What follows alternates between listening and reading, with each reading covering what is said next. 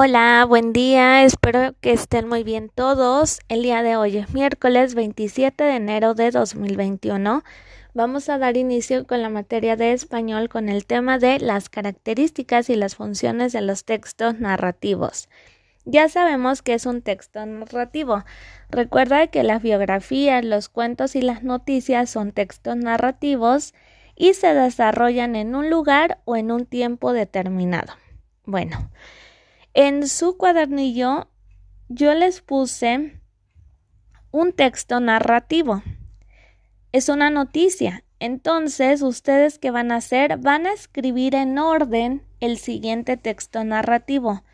Toma en cuenta las palabras destacadas. Yo te voy a decir cuáles son las palabras destacadas y ya con eso tú lo vas a escribir, pero en orden. Yo ahorita te lo voy a leer, pero viene en desorden. Después tú lo escribes en orden. Dice, el primero, al final, coma, todos nos reímos mucho de lo que sucedió. Desde entonces, siempre que llueve, corremos al parque a brincar en los charcos.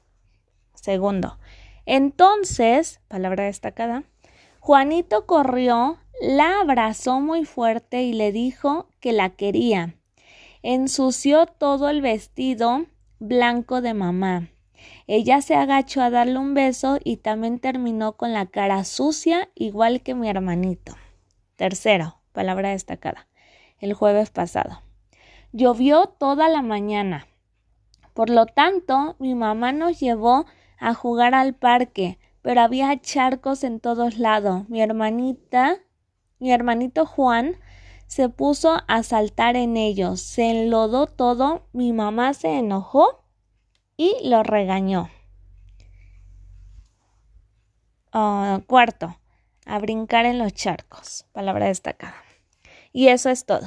Yo ya te dije las palabras destacadas, te las voy a volver a repetir. Es al final, entonces, el jueves pasado y a brincar en los charcos.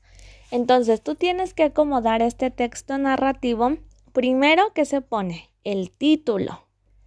Después tienes que ir poniendo cómo pasó todo. ¿Ok? Y al terminar, recuerda de mandarme tu evidencia para poderlo revisar.